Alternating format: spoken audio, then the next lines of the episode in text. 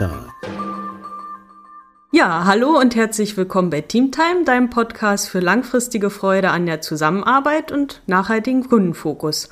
Und damit hallo und hello, hello und herzlich willkommen auch zu einer Folge, bei der ich wieder einen tollen Gast habe. Und zwar ist das Marc Schüngel. Hi Marc. Jetzt bin ich schon ganz aufgeregt hallo. und stotter hier rum, weil ich mich so freue, dass du hier mit dabei bist. Ich freue mich auch sehr, danke. Ja, Marc, ähm, für euch als Zuhörer, Marc ist Erzieher, Sozialpädagoge, Achtsamkeitscoach. Du hast mit mir zusammen die Ausbildung gemacht zum Achtsamkeitscoach. Hast auch zwei Töchter, die du erziehst, bist in deiner Freizeit als Musiker unterwegs, Singer, Songwriter. Also ich finde, du bist äh, ja eine ganz spannende Persönlichkeit. Deswegen freue ich mich auch, dass äh, die Zuhörer dich hier jetzt auch näher kennenlernen und ja, dann lass uns doch mal loslegen. Sehr gerne. du sitzt auch in deinem Wohnwagen, in dem du ja, ja schon eine ganze Weile lebst jetzt. Genau. Äh, es ist ein Wohnmobil. Wohnmobil. Ähm, okay. Führerschein habe ich nicht. Ja. Äh, und ich wohne jetzt seit, ähm, ja, ziemlich genau einem Jahr wohne ich jetzt hier drin. Mhm. Und ähm, ja, tingle so durch die Gegend. Also jetzt nicht groß, der, der Radius ist nicht groß wegen meiner Töchter, aber äh, stehe mal hier, mal da. Mhm. Jetzt gerade stehe ich am Wald, gucke aus dem Fenster, hier läuft der Fasan rum und äh, genau. Ja, das klingt doch sehr idyllisch. Und ähm, das ist ja jetzt sehr minimalistisch, das Leben. War ja auch mal anders bei dir. Wie ist so der Lifestyle für dich? Also möchtest du überhaupt noch mal irgendwann in eine Wohnung ziehen oder in ein Haus ziehen? Ähm, mit Sicherheit. Also ich glaube nicht, dass ich jetzt die nächsten 20 Jahre in diesem Ding hier wohne, aber ähm, ich bin nach der Trennung von meiner Frau, ähm, wir hatten ein gemeinsames Haus und ähm, bin dann aus dem Haus ausgezogen und habe, ich habe damals mal scherzhaft gesagt, als wir das Haus gekauft haben, dass ich äh, ab jetzt keine Miete mehr zahlen möchte in meinem Leben. Ähm, war natürlich zu dem Zeitpunkt davon ausgegangen, dass ich in diesem Haus bleibe. Ähm, aber als ich aus dem Haus ausgezogen bin, habe ich gesagt, ich will immer noch keine Miete zahlen. Und ähm, seitdem ich einen Führerschein habe, war immer schon so ein Bulli mein Traum. Den konnte ich mir früher mal nicht leisten. Mit meiner Frau damals äh, hatte ich den, mhm. hatte ich einen, VW-Bully. Den habe ich auch damals dann mitgenommen, als ich aus dem Haus ausgezogen bin. Habe da eine Zeit lang drin gewohnt. Zum Wohnen ist so ein Bulli natürlich nicht so toll, um auf Festivals zu fahren und sonst was. Ist natürlich ein richtig cooles Ding, aber zum drin Wohnen reicht das eigentlich nicht. Und dann äh, habe ich den verkauft und habe gesagt, ja, Wohnmobil fandst du immer schon spannend. Hm, machst du mal. So, und ähm, dann habe ich äh, mir das mal geleistet zahle jetzt seit einem Jahr keine Miete und habe trotzdem Dach über dem Kopf. Und ähm, ja. Na, das ist natürlich mhm. cool bei den hohen Mietpreisen überall. Und ist ja dann auch mal eine andere Erfahrung, ja, cool. Ganz ja. genau, ja. Da kann man sich äh, dann tatsächlich einen etwas anderen Lebensstandard leisten, als äh, wenn, ja, du hast gerade gesagt, ich bin Erzieher. Ähm, mhm. ähm, man weiß ja gemeinhin, was so ein Erzieher verdient und davon, wenn dann die Hälfte des Lohns für die Miete drauf geht, dann sieht der Lebensstandard plötzlich ganz anders aus. Und ähm, ja, ich finde das gerade ganz spannend so, ne? Mhm.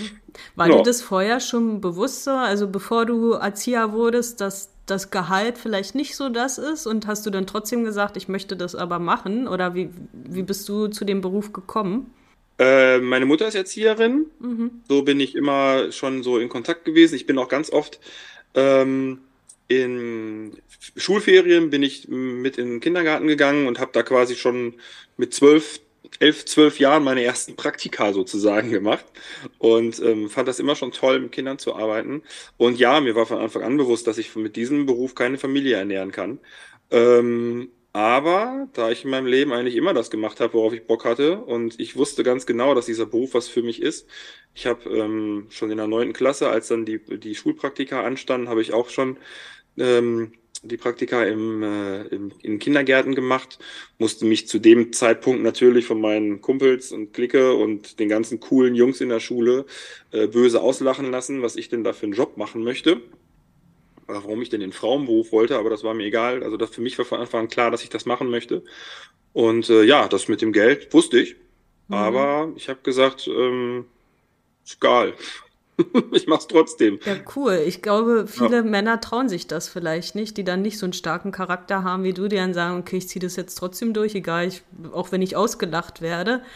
Meinst du, dass das immer noch so ein Hindernis ist? Weil es ist ja mehr ein Frauenberuf oder dass einfach mehr Frauen sagen, ich möchte das jetzt äh, als Beruf erlernen? Ähm, also es muss einem natürlich erstmal auch liegen. Also man muss ja schon auch dafür gemacht sein. Das ist ja jetzt nicht so, dass ich sage, ja, ich weiß nicht, ich will das jetzt hier nicht mit irgendwelchen anderen Berufen vergleichen, aber es ist ja auch jetzt nichts, wo ich sage, ich mache jetzt drei Jahre Ausbildung, ich lerne das Handwerk und weiß irgendwann, wie ich einen, keine Ahnung, einen Motor zusammenzuschrauben habe oder wie ein Tisch zusammengeleimt wird ähm, sondern das muss ja wirklich auch äh, vom, von innen kommen, die Haltung, äh, mit Menschen arbeiten zu wollen. Ähm, und da sind wir halt auch in unserem Männerbild immer noch ganz komisch in unserer äh, ganzen, in unserer Gesellschaft. Mhm. Ähm, aber ja, es ist natürlich auch auf jeden Fall ein finanzieller Aspekt, dass da der Mann ähm, immer noch, aber das ist auch wieder das Männerbild, äh, die Familie ernähr äh, zu ernähren hat und dass er das in dem Beruf nicht kann. Und ähm, also ich weiß von den wenigen Kollegen, die ich habe, dass die auch immer wieder darüber nachgedacht haben, soll ich diesen Beruf überhaupt anfangen wegen äh, des Gehaltes, ja. Das mhm. ist auf jeden Fall ein großes Hindernis.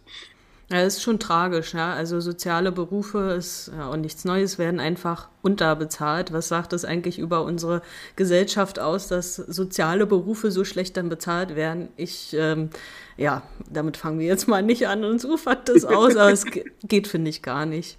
Ja, ja äh, das heißt ja, du hast ja ganz oft auch in reinen Frauenteams gearbeitet. Darüber hatten wir uns ja auch mal schon mal kurz unterhalten. Wie war das so für dich? Wie ist das immer noch für dich? Nimmst du da draus was für dich mit? Hat dich das vielleicht auch verändert?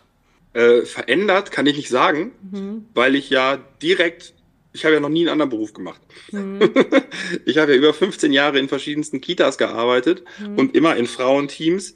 Ähm, allein in meiner Erzieherausbildung ähm, waren wir insgesamt drei Männer in der Klasse und das war viel, richtig viel, sonst war es vielleicht mal einer, wenn überhaupt.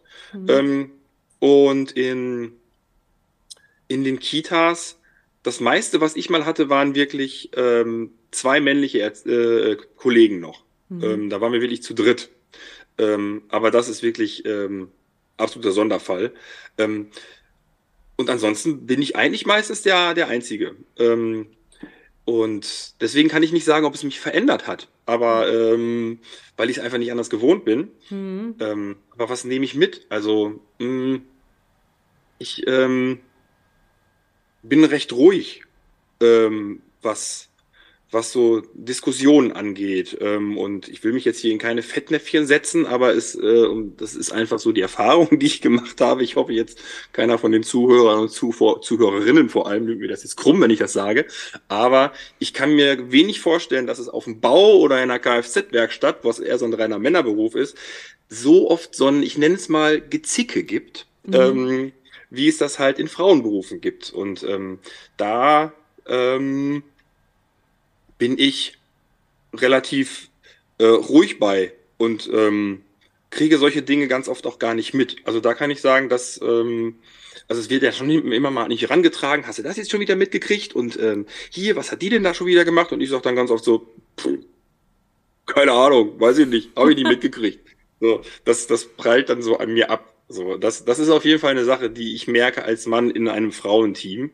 Ja. Ähm, es klingt jetzt ein bisschen negativ, weiß ich nicht. Ich hoffe, das kommt jetzt nicht so rüber, aber das ist so eine Sache, ähm, die, wo ich glaube und was ich auch, wenn ich mich mit Kumpels unterhalte oder so, die in, eher in Männerberufen arbeite, was auf jeden Fall ein großer Unterschied in verschiedenen Teams ist, mhm. besonders was die Geschlechter angeht halt. Ne? Okay, also erdest du dann eher so den Hühnerhaufen?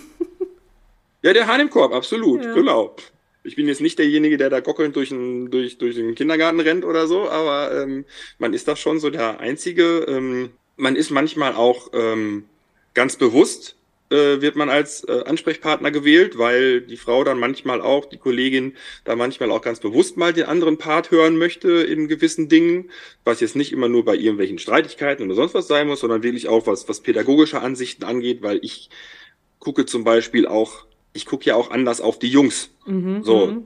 der Junge ist ja eigentlich immer wild. Es ist ja immer, können die Jungs nicht einfach mal ein bisschen ruhiger spielen? So, nein, können sie nicht.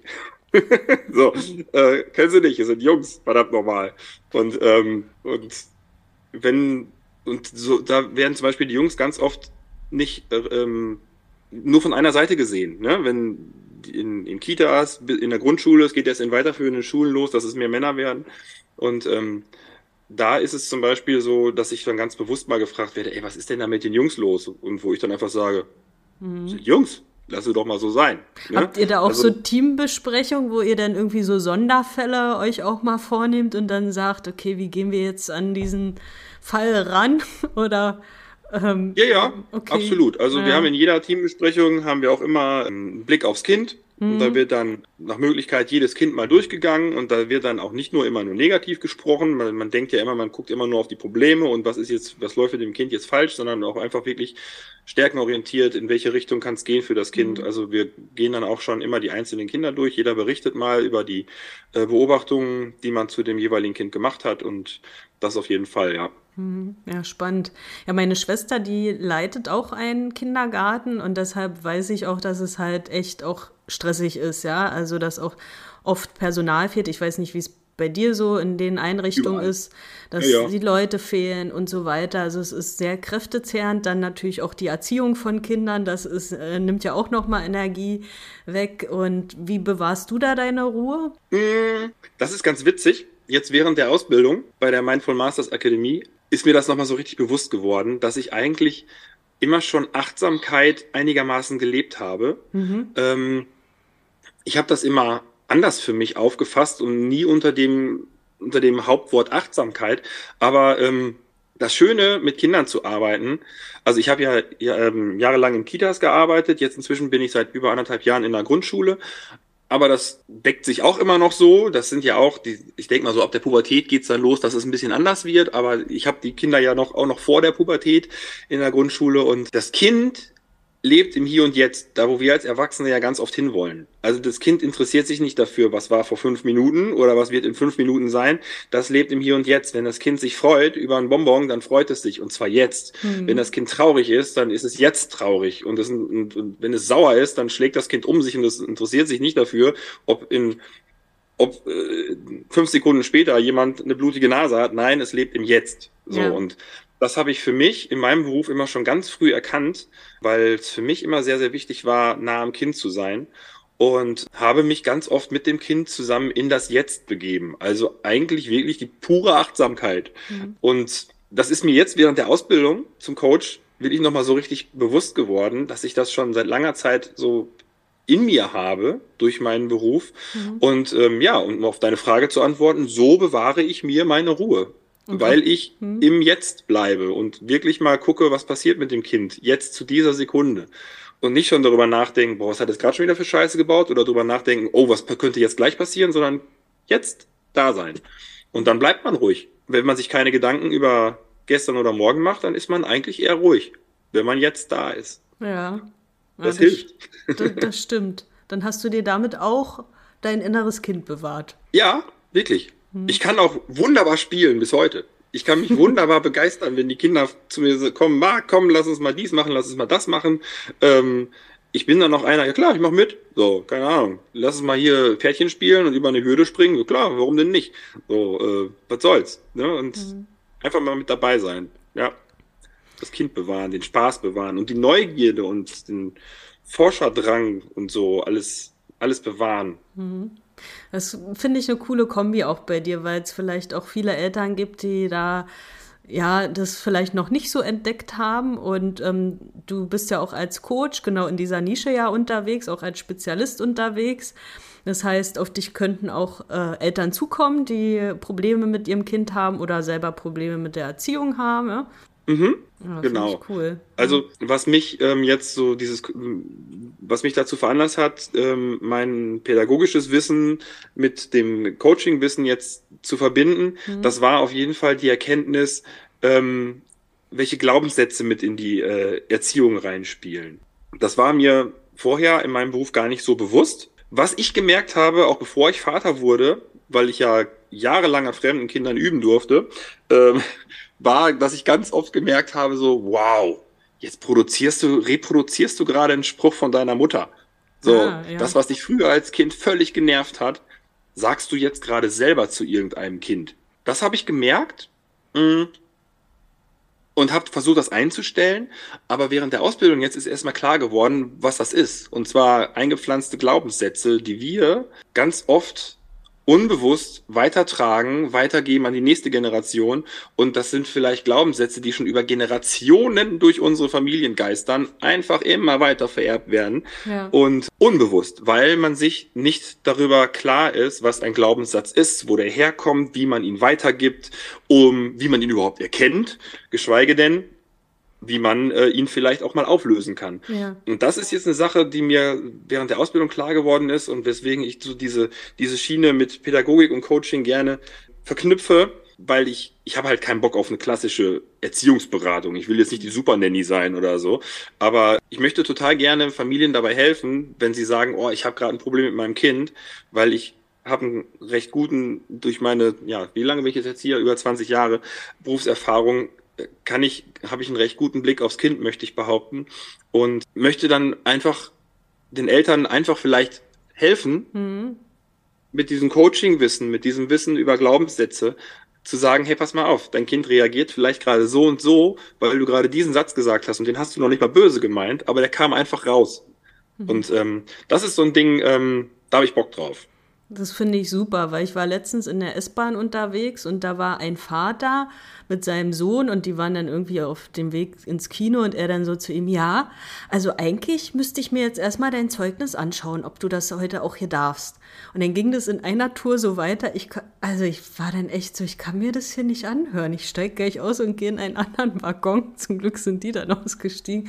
Und so ging es dann auch weiter. So, ja, Junge, komm mal in meinem Alt, in mein Alter. Ne? Also es sind ja auch so Sprüche, die haut man ja selber mal so raus dann. Ne? Aber also es ging in einer Tour so und ja, ich glaube, auch da war es dann so, es war ihm wahrscheinlich überhaupt nicht bewusst, ja. Also es lief einfach wie, wie so eine Tonspur irgendwie ab.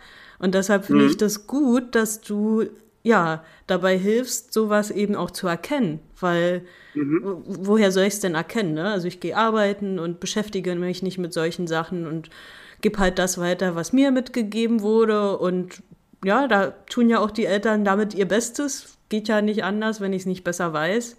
Ich finde es äh, super, auch mit der Kombi mit Achtsamkeit. Ja. ja, das ist es ja. Also der, die Grundannahme ist ja, dass jeder, jeder Papa und jede Mama erstmal das Beste fürs Kind will. Das ist auf jeden Fall so. Deswegen wird auch nicht verurteilt, aber direkt ein Aber hinterher, ne? Super. Äh, aber das ist mal in ähm, Ordnung.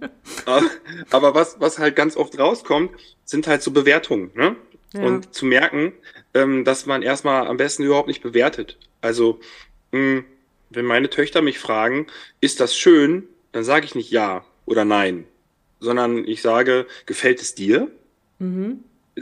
Magst du das? Und dann sagen die ja. Und dann sage ich, siehst du, dann ist es schön. Dann ist es für dich schön. Mhm. Und dann kann ich vielleicht sagen, ja, mir gefällt das auch oder so. Aber mh, hm, wir sind als Erwachsene ganz oft da drin, ähm, so die Absolution, Absolution herzustellen, zu sagen, jo, das ist schön. Ja. So wir bewerten. Und ähm, das haben wir so gelernt. Das ist auch eine Sache von Glaubenssätzen. Das haben wir so gelernt, das geben wir so weiter. Das äh, muss aber nicht unbedingt heißen, dass es richtig ist. Ne? Ja. Und äh, das ist jetzt, ich, ich bin jetzt die Grundschule, dass ich arbeite an einer freien Grundschule mit ähm, Waldpädagogik und Schwerpunkt auch auf Montessori-Pädagogik. Mhm. Da wird auch nicht gelobt. So, das hast du gut gemacht. Das steht mir überhaupt nicht zu, das zu sagen. Mhm. Jemandem zu sagen, das hast du gut gemacht. Das ist überhaupt nicht meine Aufgabe. Und ne? das ist interessant, weil ja auch oft so gesagt wird, auch zu Teams, auch zu Chefs, ne, lobe, lobe und gib auch positives Feedback, dass der Mitarbeiter auch weiß, ne, äh, du hast das gut gemacht. Und äh, was steckt dahinter? Also den Ko ja, wir sind so ja. konditioniert, ne? Okay, ja. So, wir brauchen das von außen, aber mhm. eigentlich brauchen wir es nicht. Ah, und ja, okay. ähm, mhm. Und wenn die Kinder lernen das halt ganz früh, dass das Lob von außen, die Anerkennung von außen ist das, was gut ist. Mhm. So und, und ähm, ob es mir selber, für mich selber gut ist, das lernen ganz viele Kinder gar nicht mehr. Das haben wir auch nicht gelernt. Das habe ich auch nicht gelernt. Das war auch ein Prozess, das für mich erst wieder alles zu begreifen. Ja. Und, äh, und im Grunde, und jetzt auch zum Beispiel auch auf Teams, also im, im Grunde braucht es keinen, es braucht immer jemanden, der das Ganze ein bisschen zusammenhält. Klar. Ja. Es ist, ich, ich bin auch als, als, äh, Lernbegleiter nennen wir uns ja. Wir sind auch keine Lehrer. Ich bin auch als Erzieher angestellt, ja, aber wir sind alles gemeinsam Lernbegleiter. Ähm, und daran merkt man schon, ich lehre nicht, sondern ich begleite. Mhm. So. Und ähm, ich bin nicht derjenige, der von oben steht und sagt, ja gut, es gibt bei uns auch übrigens keine Noten und keine Hausaufgaben und so, ne? Also ähm, gibt's alles nicht. Keine, keine Klassenarbeiten gibt's nicht, ne? weil nicht fremd bewertet werden soll. Es braucht immer einen gewissen Teamleiter, das sind wir ja auch. Mhm. Wir als Lernbegleiter, die den ganzen Laden einigermaßen zusammenhalten und gucken, dass es nicht völlig aus dem Ruder läuft. Aber, und das ist in Teams vielleicht auch so, da kennst du dich auf jeden Fall besser aus, dass es immer jemanden gibt, der das ganze Ding zusammenhält. Mhm. Aber ob es wirklich die Aufgabe von demjenigen oder derjenigen ist, auch den, äh, dem ganzen Haufen unter ihm mhm. oder ihr zu sagen, oh toll, oh super, oh klasse. So, ähm, weiß ich nicht.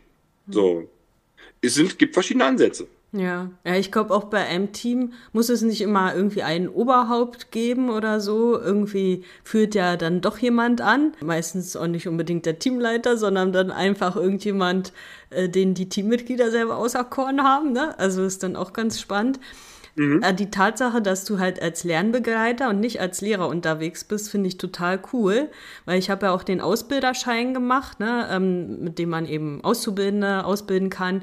Und da wurde uns eben auch beigebracht, du bringst jetzt nicht einfach das bei, was du weißt, sondern du hilfst dem anderen dabei, vielleicht selber drauf zu kommen oder vielleicht auch selber mal einen ganz neuen Ansatz irgendwie äh, zu finden und dann so ein bisschen zu leiten. Und das finde ich, mhm ja, da ist doch mal ein guter Ansatz und vielleicht auch wieder viel, viel besser, als wirklich einfach nur Lehrer zu sein, weil da hört ja die Hälfte vielleicht gar nicht zu. Außer die Hälfte, die denkt, es ist so mein Lieblingsfach oder so, ne?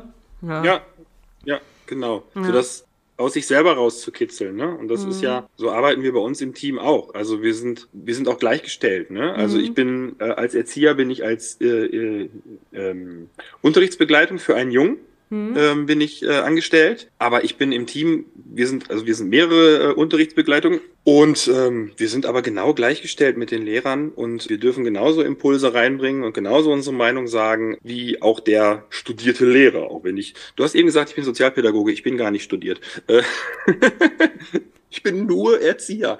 Aber ja, das, das, das ist auch so, ein, so eine Sache, dass, ähm, dass es da einfach keine, keine Hierarchien irgendwie gibt, mhm. sondern das ist äh, ein gemeinsames Team. Wir ziehen an einem Strang und das cool. ist ein ganz anderes Arbeiten als als ich das auch schon halt in anderen Kitas mal kennengelernt habe, wo es dann wirklich Kita-Leitung, Gruppenleitung, Ergänzungskraft und wie auch immer mhm. und wo dann die, die Treppenstufen auch ganz klar so äh, mhm. äh, erkennbar waren. Ne? Ja. Ähm, so, du bist nur Ergänzungskraft, du hast hier zu dem Thema mal gerade überhaupt nichts zu melden. Ja. Habe ich auch alles schon mitbekommen. Ne? Und es ist einfach kein gemein, so dass das Gemeinsame fehlt irgendwie. Ne? Und ja. ich glaube, der Impuls und die, die Motivation, die Freude, wirklich was leisten zu wollen, funktioniert mit Treppenstufen nicht. Ja, das funktioniert ja. nur in einer Gemeinsamkeit. Ne? Oh, ja, da kann ich dir total zustimmen. Und egal, ob du jetzt studiert hast oder nicht, also manche Ausbildungen sind härter als so manches Studium, das mal so nebenbei.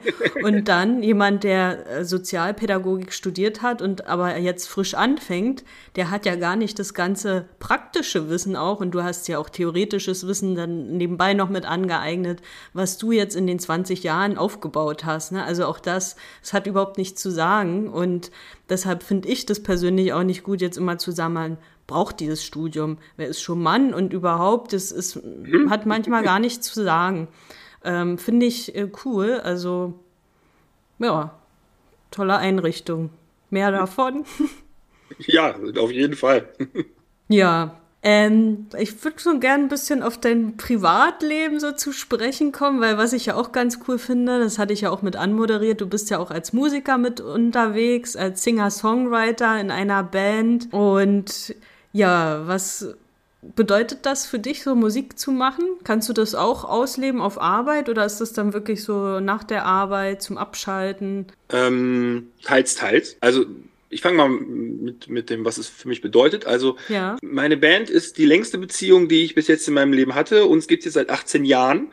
ähm, und wir ähm, sind ähm, zu sechst inzwischen. Also wir haben begonnen zu dritt. Wir drei sind auch immer noch dabei und sind inzwischen ein paar mehr geworden und wir machen so dieses äh, klassische, ja, wir, also wir sehen uns im, in ähm, der nächsten Generation der klassischen Liedermacher. Also mhm. wir mögen alle äh, einen Reinhard May, einen Hannes Wader oder wie man sie alle nennt und sehen uns in den Texten auch ähnlich und deswegen nennen wir uns auch immer noch Liedermacher Wobei wir nicht diese klassische Liedermacher sind, der alleine auf der Bühne steht mit der Gitarre, sondern wirklich als Band mit, äh, aber nur akustischen Instrumenten. Also da bei uns gibt's keine E-Gitarre oder so. Mhm. Und mit deutschen Texten. Bei uns liegt der Fokus wirklich auf dem Text. Und wir möchten den Menschen etwas mitgeben. Das ist von, wir können von albern bis wirklich tiefgründig, können wir alles, decken einfach auch alles ab und da setzen wir uns auch überhaupt keine Grenzen.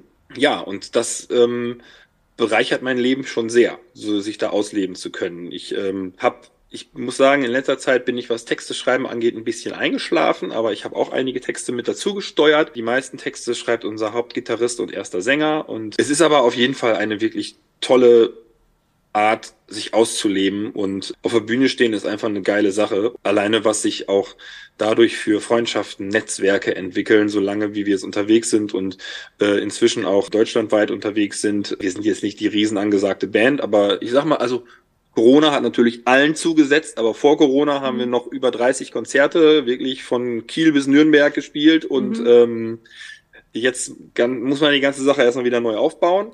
Aber wir haben inzwischen echt ein richtig tolles Netzwerk durch ganz Deutschland. Man kennt sich ähm, unter in der Szene, in dieser äh, Liedermacher oder Liedermaching gibt's jetzt ja auch, Liedermaching-Szene. Mhm. Und äh, das macht schon Spaß. Das ist wirklich eine richtig tolle Bereicherung. Ja, von daher. Wie heißt eure Band? Wir haben einen Mädchennamen, wir heißen Katrina. ja.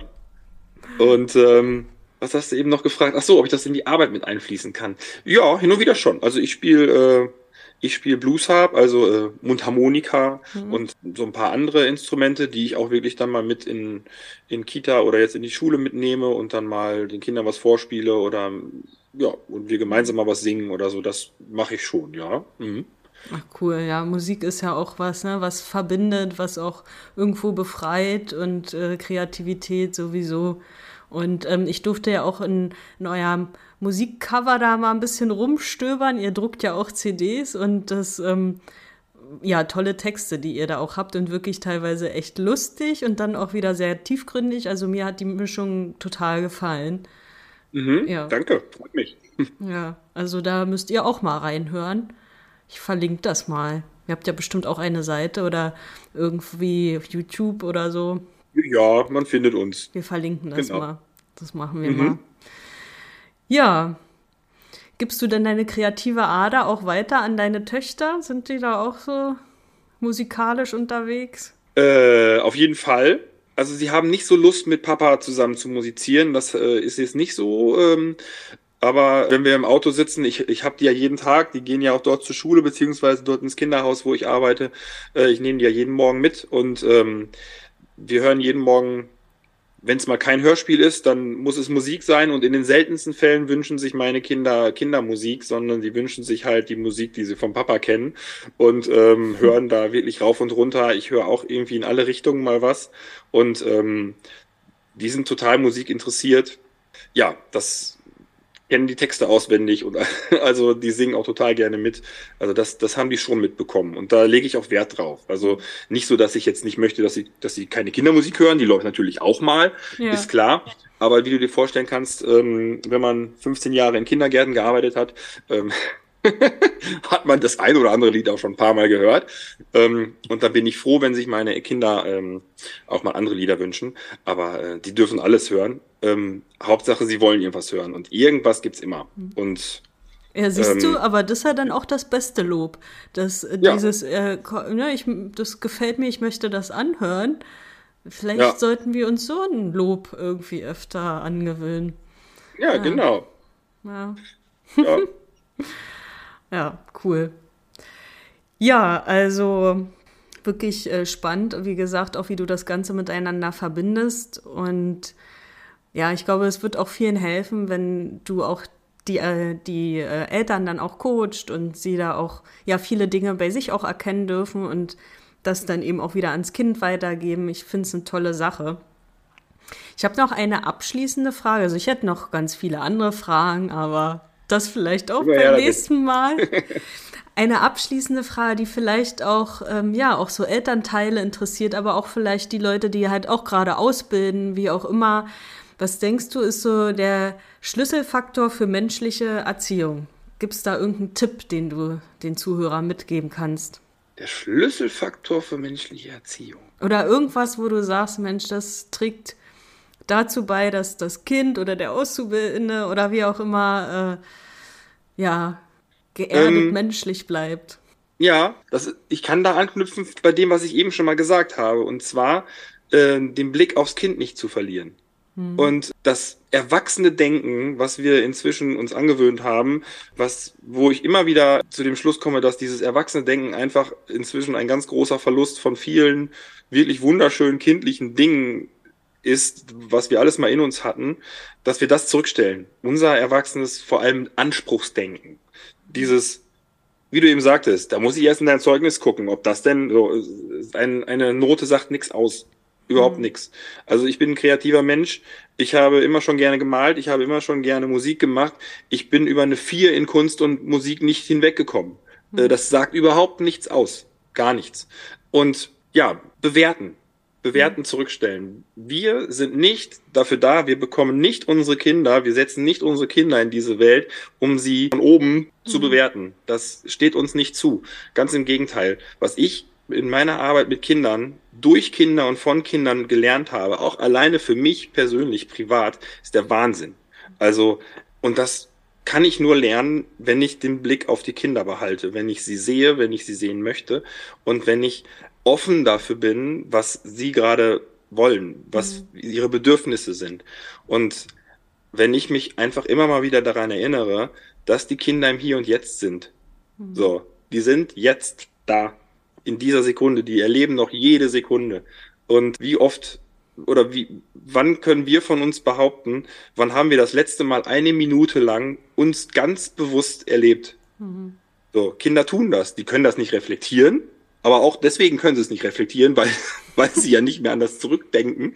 So, weil sie, also natürlich, gedanklich sind ältere Kinder natürlich dazu in der Lage, aber emotional sind sie in der, in der, in dieser Sekunde. Und wenn wir uns da mal wieder drauf fokussieren, wieder in der Sekunde zu leben, vor allem mit unseren Kindern, ja, dann können wir eine Generation schaffen, die großartig ist. Und ja, so mal ein kleines Beispiel. Also ich war früher auch mal so hektisch. Mhm. Ne, dann geht es darum, gut, morgens Jacke anziehen, Schuhe anziehen, muss sein, denn es geht, die Schule geht zu einem gewissen Zeitpunkt los. Wenn ich hm. aber nachmittags meine Kinder habe und ich habe gerade so einen leichten Stress in mir und dann, das, wie, wie oft sieht man das auf, auf Spielplätzen oder so? Ja, los jetzt, zack, zack, zack. So, nein, wieso denn zack, zack, zack? Nimm dein Kind doch mal in den Arm, genieß doch mal gerade den Moment. Mhm. Ne? Und wenn wir da wieder ankommen, ja, das ja. wäre meine Nee, ich will nicht sagen mein Tipp, mein Wunsch. Ja, das ist ein sehr schöner Wunsch. Das ist ein sehr schöner Wunsch, auch mal die Weisheit von Kindern anerkennen und nicht ja. denken, wir sind erwachsen und haben hier die Weisheit mit Löffeln gefressen. Nee, mhm. auch wir können wieder lernen und genau, ja, von den kleineren Lebewesen. Das finde ich richtig schön. Ja, danke dir. Also. Ja, danke dir. Ja, also Marc, wie gesagt, könnt ihr noch ganz viele andere Fragen stellen. Das machen wir vielleicht noch mal an anderer Stelle. Halt Teil 2 irgendwann. Genau, also da dürft ihr euch drauf freuen. Und wenn ihr noch mehr von Marc wissen wollt, äh, ich verlinke euch äh, sein Instagram-Konto und auch die Webseite, auch die Bandseite und so weiter. Dann könnt ihr euch mal ein bisschen durchklicken und äh, da auch weiter Marc verfolgen. Und ja, in diesem Sinne bedanken wir uns doch bei den Zuhörern, Marc, oder? Vielen, vielen Dank an die und, Zuhörer, Zuhörerinnen und an die Einladung von dir. Danke sehr. Genau, und in diesem Sinne heißt es wie immer, it's Team Time, Baby.